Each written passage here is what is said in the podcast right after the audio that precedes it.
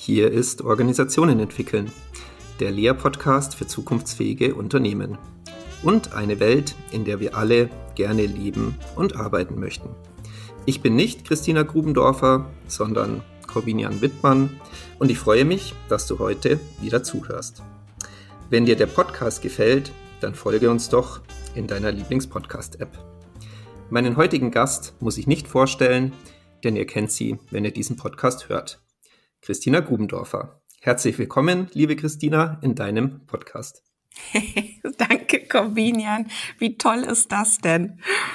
Ja. Ja, das ist jetzt, glaube ich, auch die Frage, die man sich stellt. Ja, wie kommt es denn, dass ich jetzt hier sprich und ähm, die hundertste Folge von euch moderieren darf?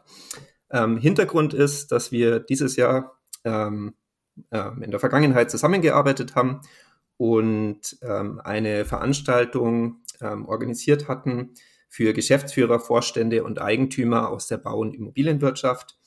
Und in der Form ähm, ja, haben wir uns kennengelernt, zusammengearbeitet. Und ich habe mir damals vorgenommen, dass ich äh, meine Fragen, die ich so zum Thema Organisationsentwicklung habe, mal dir abends an der Hotelbar dann stellen kann. Leider hat das nicht geklappt, also das Fragen stellen. Und deswegen ähm, versetze ich mich jetzt einfach gedanklich zurück ähm, in die Hotelbar und freue mich, dass ich dir in dem Rahmen ein paar Löcher in den Bauch fragen kann. Und deswegen wäre meine erste Frage, wenn wir jetzt abends an der Hotelbar wären, was wäre denn dein Getränk, was du im Normalfall bestellen würdest? Mit welchem Getränk trifft man dich da normalerweise an? Ja, also ich würde wahrscheinlich, je nachdem, wie spät es ist, das Getränk auswählen. Ähm, aber ähm, also was ich in letzter Zeit ab und zu dann mal in solchen Gelegen zu solchen Gelegenheiten bestelle, ist dieser Lillet Berry.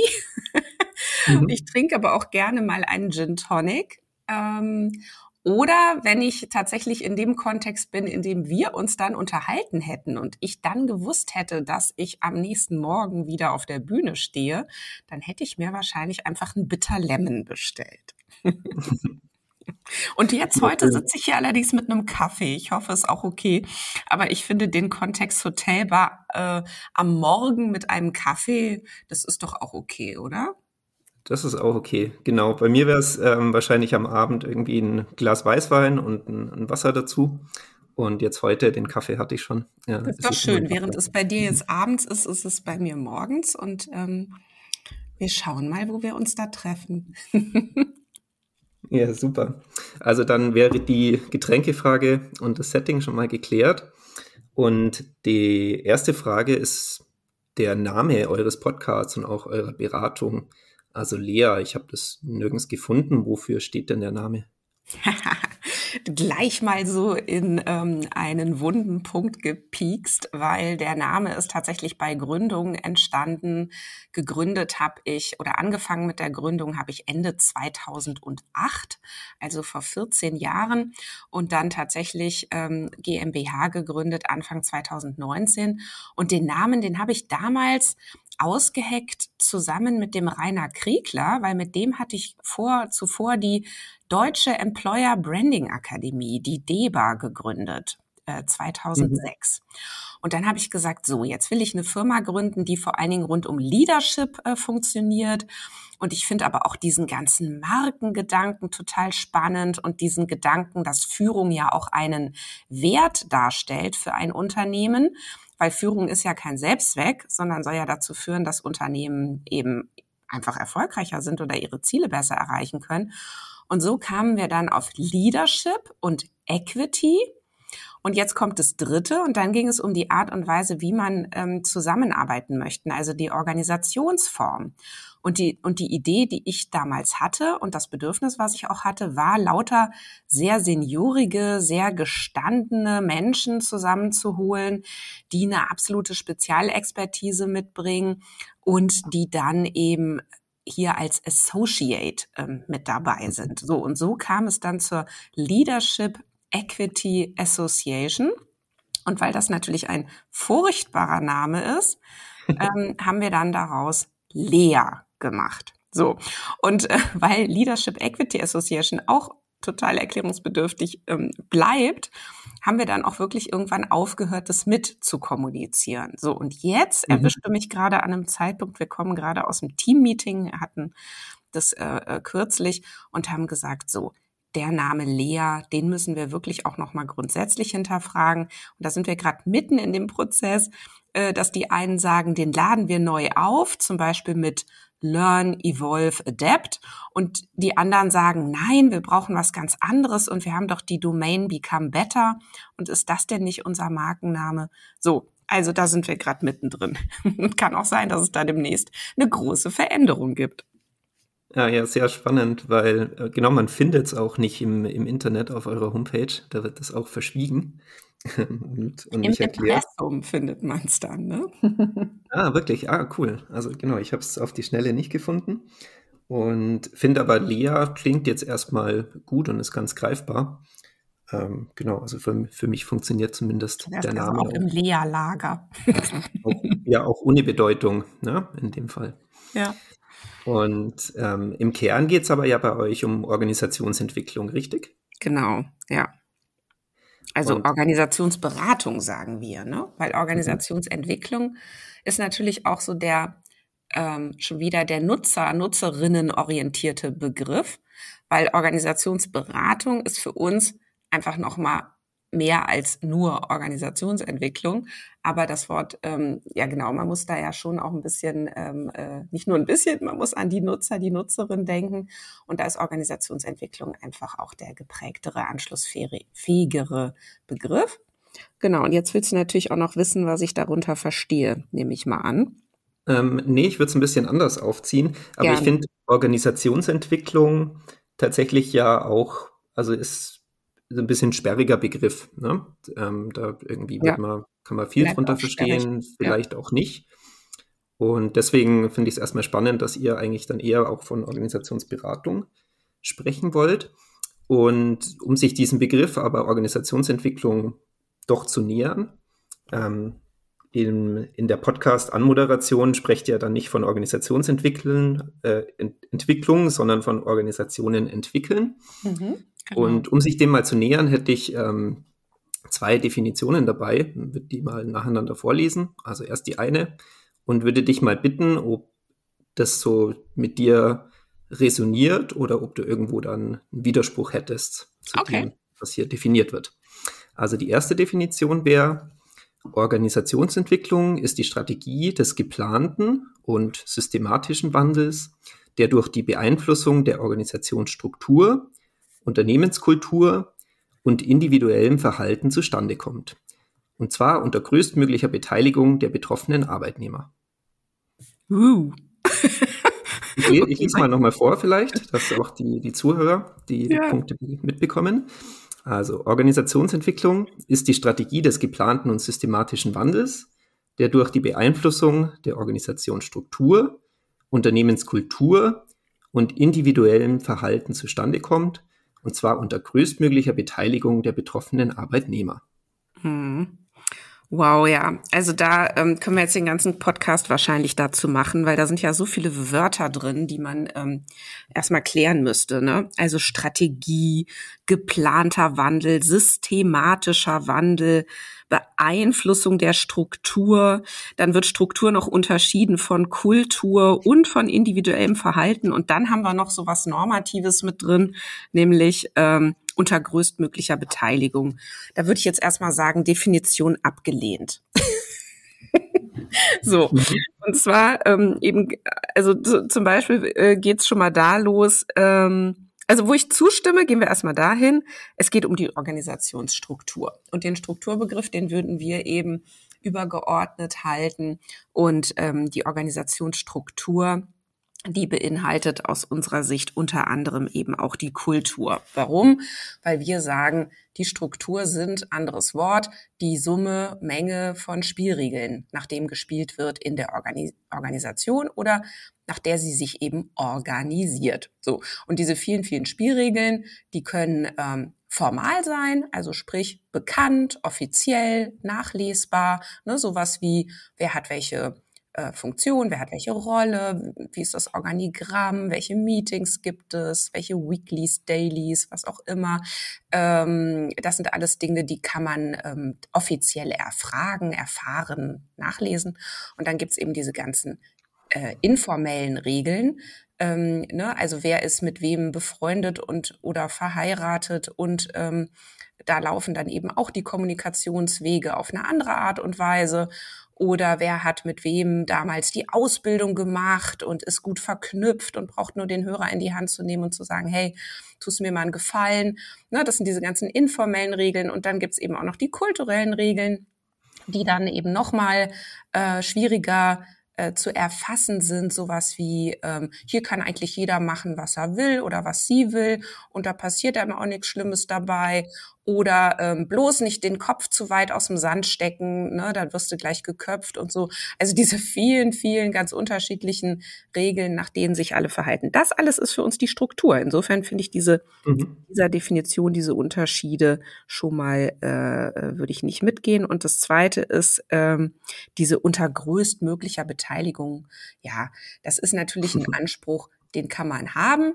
Ne? Aber man muss, glaube ich, sehr genau hinschauen, äh, worum geht's überhaupt? Also wo ist jetzt eigentlich das Problem? Äh, wohin wollen wir uns denn oder wofür, warum wollen wir uns überhaupt verändern? Also und wo müssen wir ansetzen in der Organisation? Und manchmal muss ja auch gar nicht ein Riesenrad gedreht werden, sondern es reicht ja, wenn erstmal eine kleine Anpassung vorgenommen wird oder wenn eben auch nicht basisdemokratisch jetzt alle da auch noch zustimmen müssen, dass das passiert. Ja, also Beispiel, ähm, äh, durch einen, einen Prozess der Reflexion kommt ähm, der Vorstand oder die Vorstände kommen zu der Erkenntnis, wir müssen eigentlich noch ein weiteres Vorstandsmitglied in unsere Reihen aufnehmen, ähm, dann ist das erstmal eine relativ kleine Änderung, wo jetzt auch nicht alle einbezogen werden müssen, die natürlich große, große Auswirkungen haben kann und wahrscheinlich auch sollte auf die Organisation. Mhm. Also, und also, ich könnte jetzt noch ähm, ewig weiter quatschen. Ja, ja genau, ich wollte sagen, also halten wir mal fest, summa summarum, nö, das finde ich aber ja schon mal spannend. Ja. Ähm, die Definition habe ich aus dem Gabler Wirtschaftslexikon und ähm, dass du da erstmal sagst, nee, also das sehe ich dann doch deutlich anders. Dann lass uns mal die zweite versuchen. Gern. Die lautet wie folgt. Organisationsentwicklung verfolgt eine doppelte Zielsetzung eine Verbesserung der Leistungsfähigkeit der Organisation und eine Verbesserung der Qualität des Arbeitslebens für die in ihr tätigen Menschen. Diese beiden Zielsetzungen sind gleichrangig und interdependent. Mhm.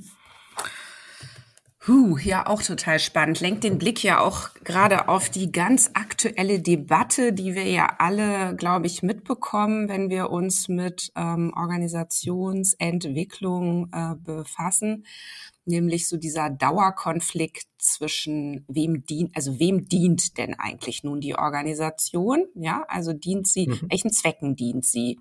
Muss sie sich nach den ähm, den, den, den ArbeitnehmerInnen richten und denen quasi äh, Sinn, Entwicklung, Zugehörigkeit, Identität äh, und was auch alles äh, vermitteln, verschaffen? Oder richtet sie sich nach der also nach dem Leistungsprinzip ähm, und ist sie sich eigentlich nur selbst verpflichtet so. Also da könnten wir jetzt eine Riesendebatte starten. Oder ist es einfach beides? Und das ist ja das, was jetzt die Definition hier schon mal macht. Sie sagt, das ist gleichrangig. Und das finde ich eine ganz intelligente Sache, denn ähm, Organisationen sind ja per se um Dauerkonflikte herum gebaut, die auch unlösbar sind. Ja, nämlich genau um diesen Konflikt herum. Mm, wir haben auf der einen Seite die Leistungserbringung und wir haben auf der anderen Seite das Arbeitsleben ganz allgemein, wozu ich jetzt mal mhm. zählen würde. Ne? Wie, wie werden die äh, Mitglieder behandelt? Ähm, äh, wie zufrieden sind sie? Äh, wie gut können sie überhaupt ähm, ihre Leistung erbringen? Und ähm, hier geht es ganz viel darum, dass Organisationen sich ähm, hier gut dazu aufstellen, bedeutet, diese Widersprüche, diese Dauerkonflikte nicht leugnen, nicht ausblenden, sondern sie immer wieder ins Gespräch holen und gucken, was heißt denn das jetzt ganz genau für die aktuelle Entscheidung, die wir hier zu treffen haben. So. Insofern finde ich das jetzt erstmal einen intelligenten Ansatz, mhm. einer Definition hier so ein Spannungsfeld hinzubauen. Und gleichzeitig kann man sich natürlich nochmal fragen, ob das wahr ist, dass die Organisationsentwicklung immer diesen beiden Aspekten dient. Da müsste ich echt nochmal drüber nachdenken. Also ich würde mal sagen, ja, erstmal spannend, aber wahrscheinlich unvollständig. Genau, also die ähm, Definition habe ich raus aus einem Skript, ähm, auch eine Weiterbildung zum Thema Organisationsentwicklung. Und die Definition stammt von der Gesellschaft für Organisationsentwicklung, die mal in Aachen gegründet wurde. Und zwar 1983 haben die ihren Auftrag so formuliert. Mhm. Ich weiß aber gar nicht, ob es die noch gibt. Sagt dir die was? Ich habe es jetzt auf die Schnelle nee, auch im Internet ich auch nicht leider gefunden. noch nicht gehört. Nee. Mhm. Ich glaube, die gibt es in dieser Form gar nicht mehr. Ähm, aber glaube ich auch nochmal spannend, irgendwie hier was aus dem Jahr 1983 zu hören und da mal, mal reinzustarten. Und mich würde auch so interessieren, wie hat vielleicht sich die, die Organisationsentwicklung verändert im Laufe der Zeit? und würde das ganz gern mit dir durch deine Brille betrachten. Also was mhm. waren so für dich die wichtigsten Stationen? Und das kann man jetzt dann auch irgendwie nachlesen, was du alles gemacht hast. Und mich würde so interessieren, aber was ist denn die, die Brille auf Organisationsentwicklung, die du hast und wie hat sich die durch verschiedene Stationen im Laufe der Zeit verändert? Und das ist ja meistens sehr stark durch das geprägt, was man persönlich erlebt hat in Unternehmen und wo man irgendwie dann auch Nützlichkeit und Wirksamkeit bei bestimmten Themen, Sichtweisen, Methoden mhm. ähm, festgestellt hat. Und ich glaube, ganz spannend ist bei dir, dass du als Handelsassistentin mal gestartet hast. Ja, genau, weil ich nach dem Abitur überhaupt keine Lust hatte auf Studieren. Ich war auch so eine Leistungsverweigerin in der Schule. Ich hatte auch überhaupt keine Lust mehr auf Schule, Abitur machen. Oh Gott, das fand ich alles ganz lästig. Ähm, und habe dann gesagt, nee, ich muss jetzt erstmal auf eigenen Beinen stehen, ich muss zu Hause ausziehen, ich muss eigenes Geld verdienen, was kann man denn mal so machen? Und dann habe ich halt so eine sogenannte Abiturientinnen-Ausbildung gemacht zur Handelsassistentin. Und die habe ich gemacht in Köln bei Weingarten. Das ist ein Herrenkonfektionsgeschäft gewesen. Die sind mittlerweile, haben sie sich auch diversifiziert. Aber insofern ist das wirklich spannend, die Frage, welchen Blick hatte ich denn damals auf Organisationsentwicklung? Also erstmal würde ich sagen, ich hatte überhaupt keine Ahnung, dass es sowas gibt. Und äh, der Begriff kam in meinem Leben auch noch überhaupt nicht vor. So, glaube ich. So in der mhm. gegenwärtigen Vergangenheit. Und mh, mm, und gleichzeitig war ich aber immer schon eine Azubine, die extrem alles hinterfragt hat und die immer schon gesagt hat, können wir das nicht irgendwie mal anders machen? Was soll das hier überhaupt? Ähm, und habe dann äh, damals auch gesagt, wir müssen unbedingt mal eine Modenschau machen. Wir müssen hier auf dem Friesenplatz in Köln, das war ist ein großer Platz, da müssen wir eine große Bühne aufbauen und wir müssen hier zur ähm, da war damals ähm, hier diese große Medienmesse immer in Köln. Wie hieß die denn nochmal? Ich komme gar nicht mehr drauf. Egal. Und habe ich gesagt, da müssen wir in diesem Rahmen ne, eine große Modenschau machen und damit wir unsere Kunden noch weiter. Also ich lange Rede. Ich würde sagen, wenn wenn ich damals den Begriff hätte definieren sollen, dann hätte ich wahrscheinlich gesagt, es geht darum, die Organisation dahin weiter zu entwickeln, dass sie das, was sie tun will, auch noch besser tun kann. Und während ich mich so mhm. reden höre, würde ich wahrscheinlich denken, ja, das würde ich wahrscheinlich heute auch noch so sagen. War das dann schon so eine, eine richtige, ein richtig größeres Unternehmen oder war das eigentlich so gut über, überschaubar, dass man, man kannte jeden noch persönlich, der ja, in dem ja, Unternehmen ja, gearbeitet total. hat? Ja. ja, ja, genau. Ja, ja. So wie so ein Kaufhaus halt, ne? Wo, wo jeder, jede kennt und so, ja. Ja, also noch nicht diese ganz große Unternehmenswelt. Also bei mir war tatsächlich der, die erste, ja, die erste Arbeit ein großer Konzern, also erste äh, Vollzeitarbeit nach dem Studium. Ah, und da war mhm. das schon spannend für mich, so eine große Organisation kennenzulernen. Ich durfte da auch im Rahmen von einem Trainee-Programm komplett einmal durchlaufen und das ah. ist ja ah. wirklich eine komplett eigene Welt, äh, die ja, sich einem da auftut, auch mit eigener Sprache zum Beispiel, ja, Abkürzungen ja. etc. Wo warst du da? Spannend. Da kannst du das sagen? Oder ähm, in der Finanzwirtschaft. Ah, ja. ja. Ja, das ist natürlich auch nochmal so eine ganz eigene Welt.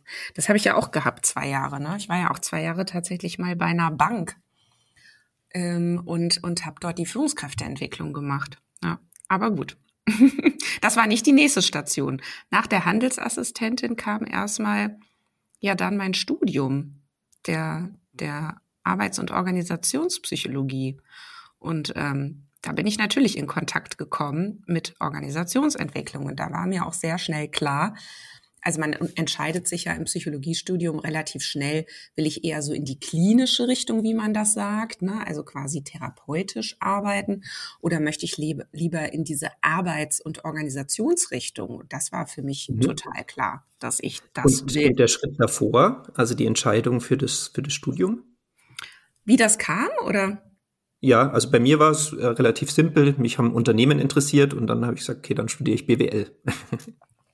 Ja, mich haben Menschen interessiert. Ähm, ich wollte aber, genau, ich war noch unentschieden, ob ich Sport oder Psychologie studieren will. Und ähm, ich hatte eine sehr gute, eigentlich meine beste Freundin damals, die hat dann gesagt, sie studiert jetzt Arbeits- und Organisationspsychologie.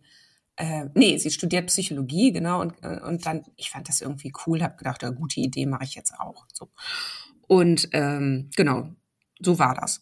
Und ich hatte halt aus meinem, aus meinem Arbeitsleben ja vorher schon genug Erfahrung gesammelt, dass mir, dass ich auch immer wieder einen Bezug hatte dazu, ne? wie so ein Arbeitsleben eben läuft. Genau. Genau, und dann war das das Studium, glaube ich. Und dann ging es für dich dann auch in eine, in eine Organisation erstmal oder hast du gleich gegründet? Nee, ich habe dann erstmal freiberuflich gearbeitet. Also schon während des Studiums habe ich begonnen, Trainings zu machen, Workshops zu moderieren, ähm, kleinere Beratungsprozesse zu begleiten. Gerade dann auch im Hauptstudium, da war ich ja dann in Bochum, ähm, habe ich mich auch an mehrere Unternehmensberatungen angedockt und dort eben auch Mitarbeiterbefragungen gemacht, die ausgewertet, Workshops gemacht. Genau, das habe ich, ähm, habe ich dann, glaube ich, so drei Jahre gemacht und dann bin ich ähm, eben zu der Bank für zwei Jahre und dann habe ich eigentlich mein erstes richtiges Unternehmen gegründet in Köln. Das war, glaube ich, 2002 äh, Grubendorfer Personal- und Organisationsentwicklung. Und da haben wir es wieder. Die Organisationsentwicklung. Mhm. Ja, und dann, und dann hattest du ja wahrscheinlich da so dein, dein Rüstzeug, ähm, auch aus dem Studium, erste Erfahrungen auch gesammelt und dann auch so die ersten ähm, Aufträge aus der Praxis. Und was war denn vielleicht da so ein, so ein Erlebnis, wo es nochmal irgendwie eine neue Sichtweise gab auf bestimmte Probleme? Mhm. Ich glaube, die Sichtweise, die, die damals noch meinen Blick von heute am, am, am meisten unter, unterscheidet, ist, ähm, dass ich damals viel auf einzelne Personen geguckt habe und deren Wirkung auf eine Organisation und auf einzelne Teams. Ja, also ich habe dann auch viel mit, mit Führung, Führungskräften, Führenden gearbeitet und mit denen eben daran, wie können sie Einfluss nehmen auf das Geschehen. So. Mhm. Und das ist ja aus heutiger Sicht wirklich nur ein Aspekt, wo man hinschauen sollte. Ja, und ich würde ja sagen, ähm, also um jetzt vielleicht ein bisschen vorzuspulen, dann kam ja bei mir irgendwann eben ganz stark so dieser ganze systemische, eher systemtheoretische Blick auf ähm, Organisationen dazu.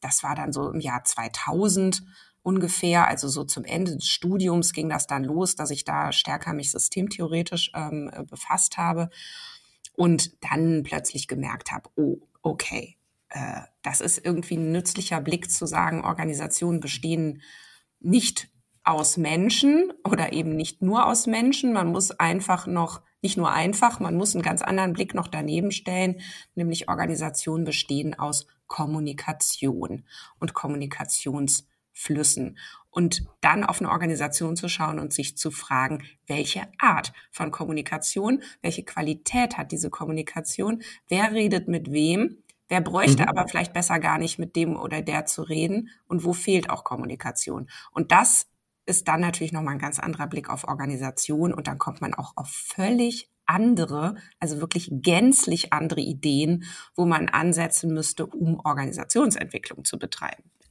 Ja, das ist spannend, dass du es gerade sagst, dieses Thema, wer redet mit wem, wann, zu welchem Zeitpunkt, in welchem Umfang. Mhm. Und da war eben bei mir so dieses erste große Aha-Erlebnis hatte ich mit dem Scrum-Framework, weil ich damals Innovationsprojekte, IT-Projekte ähm, gemacht habe, damals mich da auch weitergebildet und fand es extrem faszinierend, dass in diesem Rahmen für Zusammenarbeit ja festgelegt ist, wer arbeitet mit wem, in welchen Rollen, zu welchem Zeitpunkt, wie lange zusammen. Mhm. Und ähm, das sich dann ja. eben damals für mich extrem spannend war, das zu beobachten. Und ähm, jetzt in den letzten Jahren ähm, ein bisschen auch tiefer in die Systemtheorie ähm, reinschauen durfte und man dann ja dann auch feststellt, mit dem, was du gerade erzählt hast, das Thema Kommunikation, ja, dass das deswegen eben auch das Framework so gebaut ist, ähm, genau weil man eben hier Kommunikation aus meiner Sicht eben schlau, äh, schlau äh, gestaltet. Ja. ja, das kann ich unterstreichen, denn äh, wenn man sich äh, Scrum oder auch andere agile äh, Vorgehensweisen anschaut, dann sind die äh, systemtheoretisch total gut ähm, ähm, zu rechtfertigen. Ja, also das heißt, wenn man systemtheoretisch auf etwas schaut, dann würde man zu ähnlichen äh, Vorgehensweisen kommen. So. Ähm, das einzige, was eben ja schwierig ist, und das ist ja mittlerweile auch bekannt, ist, dass eben hier auch immer auf Teamebene geschaut und ähm, also auf Teamebene gearbeitet wird und dass es eben nicht so einfach geht, das mal eben auf eine ganze Organisation äh, zu übertragen. Mhm. Da gibt es ja auch Ansätze in die Richtung. Hast du da Erfahrungen ja. oder Beratungsprojekte gemacht? Also es wäre ja dann, glaube ich, sowas wie ähm, Safe zum Beispiel, das genau. Geld Agile. Ja, Framework. aber das funktioniert ja alles nicht. Ne? Also ich meine, es ist ja ganz egal, mit wem man redet und wo man hinschaut. Es funktioniert ja einfach alles nicht. so. Ja, ich glaube, es gibt sogar auch, auch einen ja. Vortrag ähm, von, von einem der, ähm, der Mitgestalter von dem Scrum Framework, der diese ähm, Scaled-Ansätze, ähm, die ja nicht von den, äh, ja, von denen, die es mal initiiert haben, ähm, glaube ich, gestaltet werden, wenn ich das richtig sehe, mhm. der da mal einen extrem ja, kritischen Vortrag auch dazu hält und so ein bisschen sagt, mh, hm, ähm, an vielen Stellen äh, geht das nicht in die oder deckt sich das nicht mit den Grundideen. Ja, aber es ist eigentlich auch ganz gut erklärbar, denn diese Ansätze bleiben in der Teamlogik verhaftet und sie versuchen eine Organisation zu greifen über die Menge ihrer Teams, die zusammenarbeiten. Und ja, die sagen dann, ja, na ja, wir gucken ja auch jetzt nicht nur auf ähm, äh, Teams einer Abteilung oder eines Bereichs. Wir gucken ja auch cross-funktional auf Führungsteams oder auf Sales-Teams oder oder. Aber das ist egal, die bleiben in der Teamlogik. Und was dort nicht gelingt, ist das Durchkreuzen der Grenze bedeutet, in den anderen Kontext zu gehen und in die dahinterliegende, ähm, ja, in das dahinterliegende System, nämlich die Organisation zu kommen. Und ich komme nicht in die Organisationslogik hinein, wenn ich in der Team Logik verhaftet bleibe. Ja, mhm. und, ähm, und das ist eigentlich genau derselbe, ich sag mal, ungünstige Blick auf Organisationen, der es wäre, wenn man sagen würde, ähm, die Menschen sind in Summe die Organisation. Da kommt man eben auch nicht sehr weit damit. Ähm, man muss wirklich sehen, dass das alles ganz verschiedene Systeme sind. Die ganze Organisation und dann haben wir andere Systemtypen, wie zum Beispiel Teams oder wie Individuen. Und, ähm, und ich kann nicht das eine hochziehen und denken, ich komme dann in die andere Logik. Das klappt Ja, extrem nicht. spannend. Also äh, danke dafür deinen Blick, weil das ja auch das, was man in der Praxis, ähm, selbst wenn man, wie ich, von so, äh, von so Frameworks auch äh, fasziniert ist und auch einen großen Nutzen darin sieht und dann natürlich auch von der nächsten Ausbaustufe, wenn man das für eine ganze Organisation ausrollt, dann doch auch in der Praxis eben, wenn man mit vielen Leuten spricht, auch immer wieder diese, diese Themen äh, feststellt, wo es halt, ähm, egal welches Unternehmen, immer irgendwie an den gleichen äh, Themen irgendwie zu haken scheint. Das ist doch irgendwie, hm. ähm, und ich glaube, ja, dass das so eine organisationstheoretische Perspektive auch extrem weiterhelfen kann, die ihr ja auch ähm, anbietet. Mhm. Und und wenn ich jetzt das irgendwie so beobachte bei euch, dann scheint es ganz gut zu laufen. Dann habt ihr einfach so einen kontinuierlichen ähm, kleines organisches Wachstum, oder? Ihr seid mittlerweile Richtig. mehr als 20 Berater. Ja. Ja. Genau, organisch das, äh, ist auch genau richtig. Also ich war jetzt nie ähm, so die Unternehmerin, die gesagt hat, ähm, hey, ich brauche jetzt äh, Kapital und jetzt ziehe ich das ganz schnell, ganz groß und so weiter, weil schiere Größe brauche ich nicht. Ja, also auch schon gar nicht, um so meine sag mal, meine persönliche Mission zu bedienen. Ja, und die hören wir ja mhm. zu Beginn eines jeden Podcasts, nämlich eine Welt zu schaffen, in der wir alle gerne leben und arbeiten möchten. Und ich bin eben sehr davon ähm, gesteuert, dass ich ähm, Freude bei der Arbeit haben möchte. Und ich finde, erlebe meine Arbeit als ein Riesengeschenk, dass ich die machen darf und dass ich diese Effekte sehen darf und dass ich auch noch unsere Familie damit ernähren kann. Das ist doch großartig mehr brauche ich doch gar nicht, ja. Also habe ich jetzt nie gedacht, oh, ich muss es jetzt riesig groß ziehen, damit ich als, als die, die Gesellschafterin daneben stehen kann und sagen kann, wow, cool. Äh, was kann man denn hier alles abschöpfen und so? also so, und insofern ja, organisches Wachstum, einfach immer zu gucken, dass man überlebt und weitermachen kann und dann passiert eben, was passiert. Und hättest du da für dich eine Größe, jetzt auch eher aus organisationstheoretischer Sicht, wo man dann sagen müsste, oh, jetzt ab 20 oder ab 30, ab 50 Leuten, da mhm. muss man nochmal besonders aufpassen, weil sich da was verändert? Ja, ähm, tatsächlich. Also das ist jetzt gerade genau der Punkt bei uns, dass wir ja so die 20 äh, kreuzen und wir aber auch merken, ähm, dass ja nicht alle gleichermaßen eng dabei sind. Ähm, also einige sind ja auch eher losere NetzwerkpartnerInnen bei uns. Und da sind wir jetzt schon auch an dem Punkt zu schauen, ähm, wie kann man die vielleicht auch noch anders mit auf, auf der Reise halten, aber ohne dass man sie nun wirklich als ähm, Lea-Teammitglied betrachtet. Weil tatsächlich es dann ab 20 beginnt, ähm, so Eigenlogiken zu entwickeln, die wieder eine andere Organisiertheit ähm, fordern. Und da merke ich gerade, bin ich nicht gewillt, diesen ganzen Aufwand zu betreiben, sondern ähm, ja minimalen Organisationsaufwand äh, betreiben. Das ist für mich die Prämisse mhm. für mein Unternehmen. Ja, also es scheint so ein paar so Sprünge zu geben. Ne? Ich glaube, die, die erste ist so diese Teamgröße, man so zwischen fünf und sieben Leute wahrscheinlich mhm. so, ein, ja. so einen Sprung hat. Dann die nächste ist, glaube ich, so bei 20 bis 30. Mhm, genau. Es gibt, es gibt ja auch das Buch, ähm, das ähm, die Muster und Mattissen geschrieben haben. Da haben sie ja mehrere Fallbeispiele und sagen, ähm, in der Vergangenheit hatten sie mehrere Fälle und die, die Fälle sozusagen, die Probleme waren daher identisch, dass die Größe des Teams irgendwo bei 30 rum mhm. ähm, lag. Also das scheint ja. auch irgendwie so eine Grenze zu sein. Ich habe die genaue Zahl nicht im Kopf, aber das ist, glaube ich, so dann die nächste, das nächste Thema. Und dann ist ja, glaube ich, so diese Einheit, wo es ja auch immer das ähm, W.L. Gore zitiert wird, glaube ich, als Unternehmen. Mhm, genau. Ähm, wo man dann sagt, so bei 100, 150 ja. ähm, spaltet man nochmal, weil das auch so nochmal so eine Grenze ist, wo man gerade noch so gut überblicken kann als Mensch. Ganz genau. Also wo fängt Organisation an, ne? kann man sich ja auch fragen. So. Und wann äh, bleibt es irgendwie eine Gruppe oder ein Team? Und wie viel Organisation braucht eine Gruppe drumherum oder ein Team mhm. drumherum? Mhm. So. Und das sind genau diese Spannungsfelder, in denen man da unterwegs ist. Ja. Genau, wenn wir jetzt schon die zwei Begriffe haben, dann seid ihr mehr eine Gruppe, oder? Als ein Team. Ja, wir sind, äh, ja, das ist, äh, oh, da müssen wir einen neuen Podcast dazu machen, lieber Corbinian, weil ähm, das ist ja eine ganz spannende Diskussion, auch gerade in unserer Szene.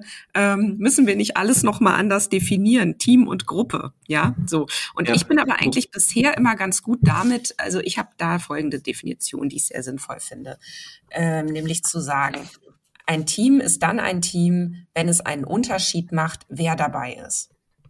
Das heißt, mhm. wenn eine Person aus einem Team rausgeht, dann verändert sich das Team.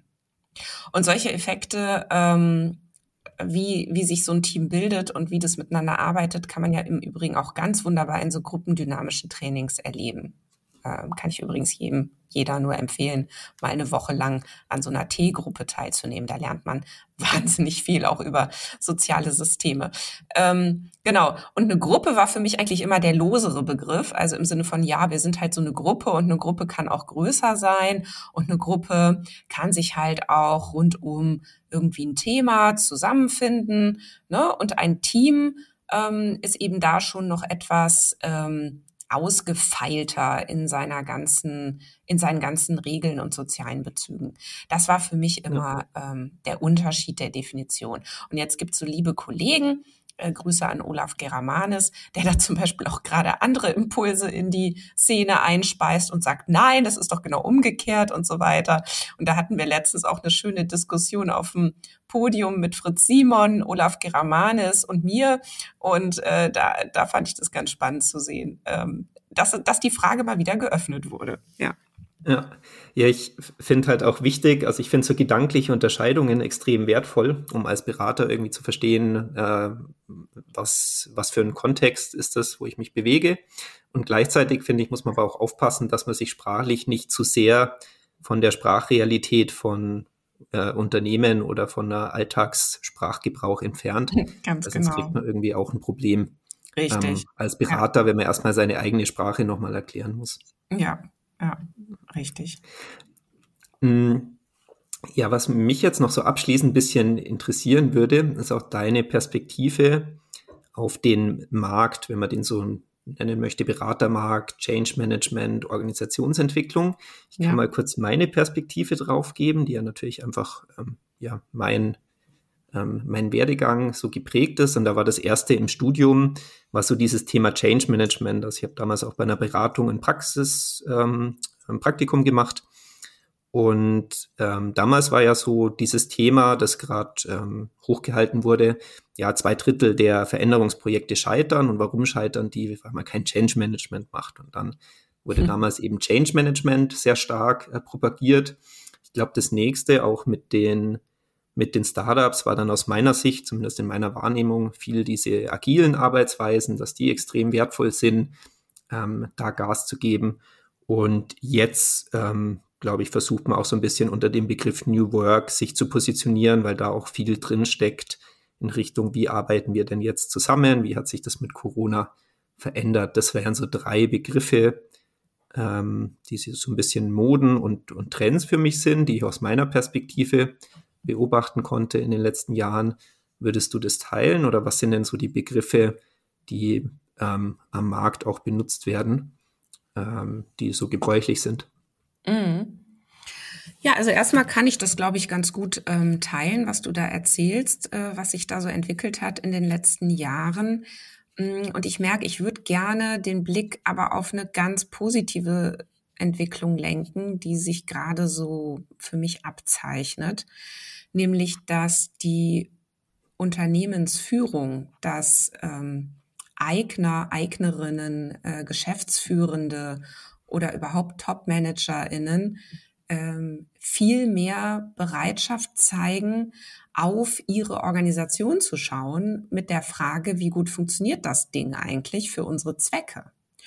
Und das ist ja eigentlich, könnte man ja sich wundern und, und könnte man ja sagen, na ja, aber ich meine, das ist doch euer Instrument, mit dem ihr versucht, ähm, äh, ja den Markt zu bearbeiten. Wieso interessiert euch das nicht? Das kann ja wohl nicht wahr sein. Ja, ihr müsst doch irgendwie wissen, wie euer Unternehmen funktioniert. Ihr müsst doch verstehen, äh, wie eure Organisation tickt. Ihr müsst doch auch wissen, auf welchem Boden ihr eure Stadt baut. Also im Sinne von, welche Unternehmenskultur ihr habt. Denn je nachdem, welche Kultur ihr habt, seid ihr zu bestimmten Dingen mit eurer Organisation in der Lage oder eben nicht. Und dann kann man sich daneben stellen und ähm, sich wundern, warum die neue Innovationsstrategie nicht funktioniert ähm, und sich irgendwie äh, aus meiner Sicht eigentlich nicht zu wundern braucht, weil wenn man sich dann die Kultur anschaut, dann sieht man, ja, mit der Kultur, die ihr da gerade habt, wird es einfach auch nicht gelingen. So. Und ähm, also lange Rede, ich will damit sagen, ich erlebe da zunehmend auch bei Führungskräften ähm, ein Interesse an diesem Thema und irgendwie auch eine Faszination, was das eigentlich für ein Ding ist und was das für eine Eigenlogik hat, so eine Organisation. Und das finde ich eine sehr gute und sehr richtige Entwicklung. Die kommt allerdings, ähm, die ist natürlich wie immer äh, alles in Unternehmen irgendwie aus der Not heraus geboren. Denn viele haben ja tatsächlich richtige Schmerzen im Moment. Ja, also da tut's richtig weh, weil sie merken, ihnen laufen die Leute weg oder mhm. sie kriegen ähm, einfach ihre Stellen nicht besetzt. Und das ist ja nichts Neues, dass wir schon lange nicht mehr nur von Fach- und Führungskräftemangel reden, sondern von Arbeitskräftemangel. Und das ganze Branchen nicht nur mit wahnsinnig hohen Rohstoffpreisen und was weiß ich was alles zu kämpfen haben aktuell, sondern auch die einfach die Arbeit nicht mehr erledigt werden kann. Gucken wir nur mal in die Gastronomie, was da gerade los ist. Ja, ach, wir machen jetzt Selbstbedienung, weil wir haben einfach das Personal nicht. Oder ein Kollege erzählte mir letztens, da hätten sie irgendwie ein Schild aufgestellt, bitte behandeln Sie unser Personal gut, denn die kriegen wir schwerer als Sie. so. und, ähm, und das ist, das zeigt, was so los ist. Und natürlich fragen sich dann viele, ah, okay, sind wir eigentlich ein attraktives Arbeitsumfeld? Wieso laufen denn die Leute weg? Wieso gehen die woanders hin? Was müssten wir denn verändern? Und das ist zum Beispiel ein ähm, Einfallstor für diesen Blick auf Organisation. Ja, da fällt mir auch ein spannendes Beispiel dazu ein, dass es ähm, in Kliniken teilweise so ist, dass natürlich die Pflegekräfte schon fast hofiert werden, weil ähm, die so knapp sind, dass man ähm, alles tut, um natürlich da nicht noch den Engpass nochmal zu verstärken dass es heute sich schon fast gedreht hat, was so Pflegekräfte versus Ärzte mhm. ähm, angeht, weil man natürlich weiß, wenn, wenn man hier eh schon einen Engpass hat und noch einige abspringen, dann verschärft sich das dramatisch. Ähm, ja, also es treibt spannende Blüten auch, dieses, dieses Thema. Mhm. Genau. Aber ne, abschließend, ich meine, womit sonst sollte sich denn bitte ein Gründer, eine Gründerin, ein Vorstand, eine Vorständin, eine Geschäftsführerin, ein Geschäftsführer beschäftigen, wenn nicht mit dem Unternehmen und der Frage, wie sind wir eigentlich gebaut und können wir so wie wir sind ähm, eigentlich bleiben oder müssen wir uns da verändern? So äh, finde mhm. ich eigentlich ist Hauptaufgabe ja von Top-Management. Genau, wobei ja wahrscheinlich das Spiel, das Top-Management spielt, halt in Richtung Markt ist, oder? Und da halt dieses Thema ähm, ja, Markt, ich muss meine Produkte verkaufen, meine Dienstleistungen verkaufen, mhm. des Hauptspieles, mit dem ich mich beschäftige und eigentlich nicht das das Thema, wie funktioniert meine Organisation. Ja, das ist auf jeden Fall eine plausible Erklärung. Ja, dass eben natürlich der Blick sehr stark nach außen geht, ist ja auch wichtig, ist ja auch richtig. Wäre ja auch furchtbar, wenn es andersrum wäre. Also nur, äh, es braucht sich eben beides. Also es reicht nicht nur in den Markt zu schauen und es reicht eben auch nicht nur nach innen zu schauen, sondern hier muss der Bezug hergestellt werden. Und eben immer die Frage, kann ich meinen Markt, kann ich meine Kunden, kann ich die eigentlich auch in Zukunft noch bedienen mit der Art und Weise, wie wir organisiert sind. Ja, und immer dann der Umgang mit Problemen. Und da ist ja das Thema, ich habe ein Problem und wie gehe ich jetzt damit um? Und wer könnte mir bei dem Problem weiterhelfen? Und an, anscheinend ist es ja so, dass mittlerweile das Thema Organisationsentwicklung ein bisschen bekannter ist, dass viele schon auch auf die Idee kommen, ähm, sich aus der Ecke mal beraten zu lassen und mal, mal Tipps zu holen. Mhm ist zumindest auch was, was ich beobachte. Jetzt ist natürlich irgendwie immer verzerrt, wenn man in der Bubble ja. unterwegs ist.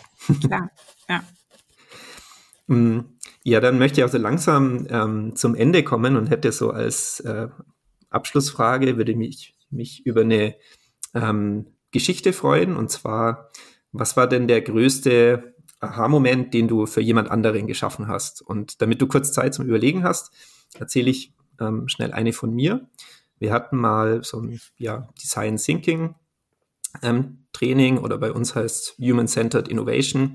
Und da geht es auch unter anderem um dieses empathische Interviews führen und diese Beobachtungsgabe. Und bei einem Teilnehmer haben sich da wirklich die, ähm, die Augen geöffnet, weil das war auch eine Führungskraft und die war gewohnt, viel zu reden und ähm, lautstark aufzutreten. Und die kam zurück aus der, aus der Übung, also waren vor Ort Training und wir schicken dann die Leute ins Feld. Und der hat gesagt, das war so faszinierend, ich habe mal nichts gesagt und was ich alles beobachten konnte, richtig spannend. Und ähm, da muss ich immer noch denken, wenn ich in so einem Kontext ähm, was erzähle oder wie gut auch manchmal zuhören und beobachten ist. Und ja. was war es denn bei dir, so ein Aha-Moment, den du vielleicht für jemand anderen geschaffen hast? Also ich hoffe, ich kann sagen, das passiert andauernd. Äh, und ich wüsste jetzt gar nicht, was ich so einzeln rauspicken soll, weil du hast jetzt etwas erwischt mit dieser Frage, was mir also eine riesige Freude, eine diebische Freude bereitet fast schon. Ähm, und was mich auch wahnsinnig motiviert. Es ist immer wieder hinzukriegen in Gesprächen, äh, meinen Blick auf Dinge zu richten und natürlich dann mein Gegenüber einzuladen, da auch mit hinzugucken, wo er oder sie gegebenenfalls einfach noch nie hingeschaut hat. Oder auf eine andere Art und Weise drauf zu schauen. Insofern habe ich so den Eindruck, dass das ähm, eigentlich immer passiert, wenn ich mit Leuten arbeite, dass die dann Aha-Erlebnisse haben. jetzt, ich hoffe, das ist äh, so die eine. Und das andere, wenn ich das jetzt noch konkreter fasse, dann habe ich jetzt ja auch zehn Jahre lang ausgebildet, nämlich äh, systemische OrganisationsberaterInnen. Und zwar in Systemtheorie und Konstruktivismus. Und das ist tatsächlich ein Riesengeschenk zu sehen, wie dann so eine Gruppe, mit der ich dann so ein halbes Jahr ähm, reise, am Ende einfach sagt, sie gucken komplett anders auf die Welt. Und es hat sich wahnsinnig viel für sie verändert. Ja, und das, das sind natürlich diese Momente, äh, die ich total spannend finde, zu sagen, wow, ja, cool, das freut mich. Ja, weil ich finde diesen Blick, systemtheoretisch, konstruktivistisch auf die Dinge zu gucken, eben auch wahnsinnig hilfreich. So. Und äh, ja, das sind, glaube ich, diese, diese Momente. Aber was nun wirklich der größte Aha-Moment war, den ich für jemanden geschaffen habe, ich habe keine Ahnung, Corbinian. ja, vielleicht ist es ja auch gar nicht der eine große Moment, sondern auch die, die vielen kleinen, vielleicht auch für den einen oder anderen Hörer in den letzten ähm, 100 Podcast-Folgen. Ähm, ich würde sagen, ja, auf die nächsten 100 Aha-Momente. Und ja, vielen Dank, dass ich in dem Rahmen hier meine Fragen loswerden durfte. Und bei mir war auf jeden Fall ähm, in der Vergangenheit schon, in den Podcasts und auch heute im Gespräch ähm, einige Aha-Momente dabei. Vielen Dank. Ja, ich danke dir, Corbinian. Das waren ganz tolle Fragen. Vielen Dank. Ich muss mir auch noch mal outen. Du hattest mich ja im Vorfeld auch versucht vorzubereiten auf das Gespräch, indem du mir was geschickt hast. Und ich habe es aber gar nicht geschafft, noch anzugucken. Aber ich fand es jetzt so eigentlich noch fast besser, weil ähm, ja, so konnte ich jetzt wirklich ganz aus dem Moment heraus auf deine vielen sehr schönen Fragen antworten. Und ich fand es jetzt auch ein sehr schönes Format. Und ähm, ja, vielleicht fragen ja. auch unsere Hörer und Hörerinnen mal, wie es ihnen gefallen hat und dass die uns bitte mal eine Rückmeldung geben sollen, wie sie das eigentlich fanden, wenn du mal hier die Fragen stellst. Weil, ja, und ich kann bestätigen, dass du dich, ähm, ich kann bestätigen, dass du dich nicht vorbereitet hast, weil ich habe die Fragen ähm, zum Großteil gar nicht reingeschrieben, sondern so. nur äh, angeteasert, welche Blöcke wir machen. Also. Ähm, genau.